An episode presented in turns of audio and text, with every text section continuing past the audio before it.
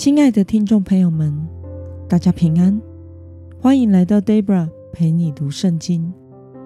今天是二零二三年一月六号，星期五。今天的你过得好吗？祝福您有个美好的一天。今天我所要分享的是我读经与灵修的心得。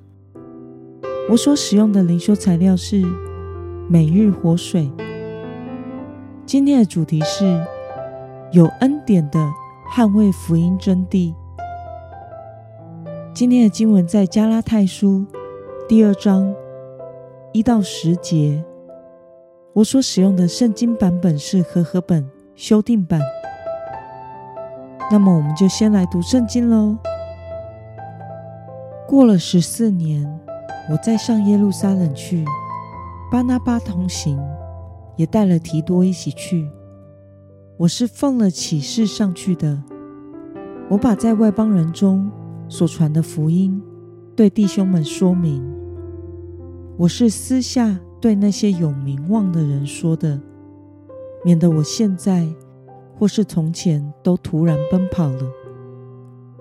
但那跟我同去的提多，虽是希腊人，也没有勉强他受割礼。因为有偷着混进来的假弟兄，暗中窥探我们在基督耶稣里拥有的自由，要使我们做奴隶。可是，为要使福音的真理仍存在你们中间，我们一点也没有让步顺服他们。至于那些有名望的人，无论他们是何等人，都与我无关。神不以外貌取人，那些有名望的，并没有加增我什么。相反的，他们看见了主托付我传福音给未受割礼的人，正如主托付彼得传福音给受割礼的人。那感动彼得，叫他为受割礼的人做使徒的，也感动我，叫我为外邦人做使徒。那些被认为是教会柱石的雅各、基法、约翰，知道神所赐给我的恩典，就跟我和巴拿巴握右手，以示合作，同意我们往外邦人那里去，他们往受割礼的人那里去。他们只要求我们纪念穷人，这也是我一向热心在做的。让我们来观察今天的经文内容。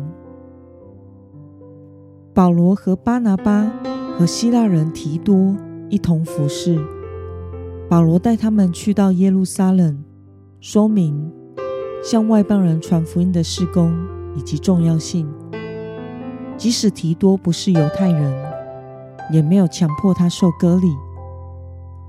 保罗坚持不让那些犹太律法主义的假弟兄。来阻碍外邦人信主，在基督里享有福音真理的真自由，并且耶路撒冷教会的领袖雅各、彼得、约翰也接纳保罗的外邦宣教事工。让我们来思考与默想：为什么耶路撒冷的使徒们会接纳保罗的外邦宣教事工？与保罗保持右手之交，互相合作关怀呢？保罗带着巴拿巴和提多一同去到耶路撒冷，向耶路撒冷教会的领袖和使徒们说明，上帝呼召他传福音给外邦人的事工，并且提多身为希腊人、外邦人。也没有被迫受割礼，这显示出耶路撒冷犹太教会的领袖们接纳保罗传福音给外邦人的事工。保罗表示，他坚守福音的真理，不让那些犹太主义的假基督徒们去搅扰这些接受福音但没有受割礼的外邦基督徒。他坚持对抗犹太律法的假基督徒对福音的扭曲。不管他们的名望如何，他都不退让，坚持捍卫福音的核心真谛。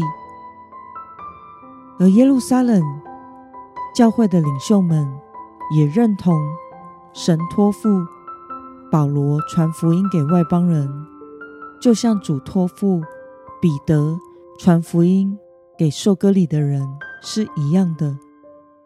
因此，雅各、彼得、约翰与保罗和巴拿巴握右手，表示彼此事工合作的关系。他们只要求保罗的事工也要帮助穷人，因为当时耶路撒冷的犹太教会是面临逼迫的。犹太人信了耶稣，就会失去犹太会籍，失去犹太圈的社会地位。甚至失去工作、经济的来源，而外邦人信耶稣后，在生活民生上则较没有受到影响。因此，犹太教会是需要外邦教会在经济上的救援的。这也是保罗一直乐意在做的事。